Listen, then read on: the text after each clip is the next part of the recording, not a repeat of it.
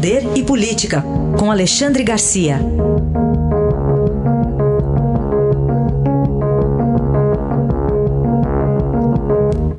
Alexandre, bom dia. Bom dia, Raíssa. Bom dia, Carolina. Bom dia.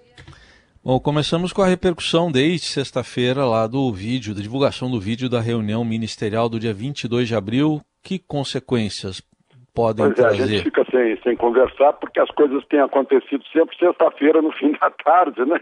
E a gente só vai falar sobre elas na segunda-feira. Mas, enfim, o, o, o, a consequência final dessa divulgação, não da reunião, mas da divulgação, foi uma, uma queixa do relator Celso de Mello sobre palavras de Weintraub, né, do ministro da Educação, tem que prender esses vagabundos do Supremo, que ele acha que pode ser crime no caso de injúria, né, e, e, mas, de outro modo, deixou Sérgio Moro, que foi o motivador dessa divulgação, completamente constrangido, né, levando o pito do presidente e, e levando até lições da ministra Damares, que contou para ele como deveria fazer para tratar de agressões a direitos humanos aí, eh, durante essa pandemia, como aquela senhora na praça de Araraquara, a, a, senhora na praia de Copacabana, o comerciante no Piauí, etc. Bom, e ficou muito bem para o presidente, porque a manifestação dele durante a, a, a reunião ministerial né, foi recebida pelos seus eleitores como uma espécie de reencontro pelo que a gente viu nas ruas ontem em Brasília e, e nas redes sociais. Um reencontro com aquele Bolsonaro que era candidato, eh, tipo, é nesse Bolsonaro que eu votei. Né? Eh, mostrou que ele eh, é enérgico, cobra, reafirma suas posições de campanha durante uma reunião que não era para ser divulgada, tanto que foi a portas fechadas. Né? sequer teve a presença de jornalistas. Né? Se fosse para ser pública, seria realizada na praça. Quer dizer, nem pode se acusá-lo de palanque, porque ele fez aquelas manifestações sem saber que seriam divulgadas. E usando uh, palavrões. Né? Eu estou em Brasília há 44 anos, quando eu cheguei aqui, o presidente era Geisel.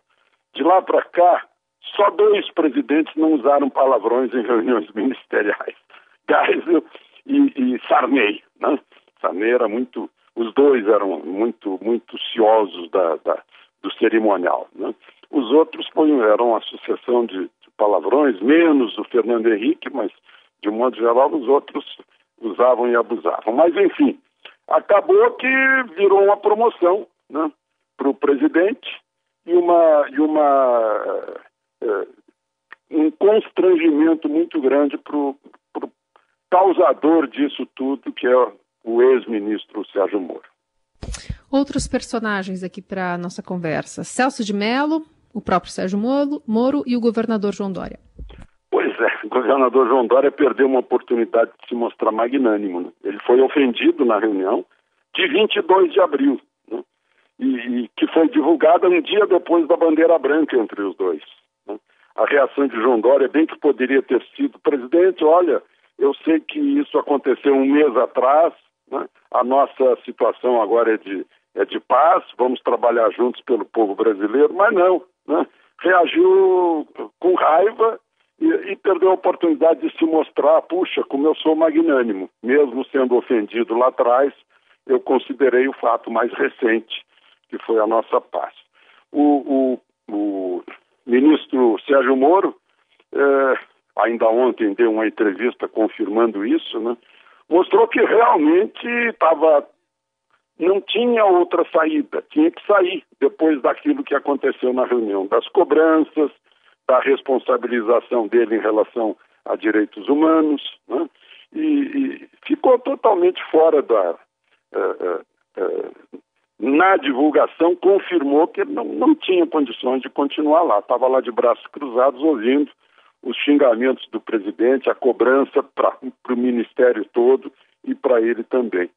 E por fim, Celso de Mello, a gente fica tentando entender o que aconteceu. Não sei se em função do fato de que ele uh, em novembro joga tudo para cima e vai embora, né? mas é uma sucessão de provocações, eu diria. Primeiro, aquela história de conduzir três generais quatro estrelas, que são ministros, sob vara, se não viessem. Né? E, não era sequer o caso, porque ministro tem, tem foro privilegiado e o que aconteceu é que os delegados foram ao Palácio do Planalto para colher, colher depoimento. Né?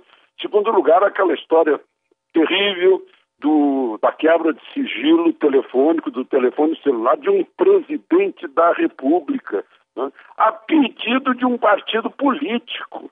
Né? Ele tinha toda, toda a autonomia para simplesmente arquivar. Olha, isso aí é descabido, arquive-se. Não, mandou para o pro procurador-geral de, uh, decidir. Né? Uh, e agora, essa divulgação, a gente se pergunta, depois que foi divulgado, por que que divulgaram? uma reunião íntima, reunião de Estado, uma reunião privada, eu não diria secreta, mas uma reunião privada, com assuntos de Estado sendo tratados, né, assuntos de governo tratados. Uh, sequer divulgou o, o, o, trecho, mas se pergunta por quê? Por que, que tinha que dar divulgação? Né?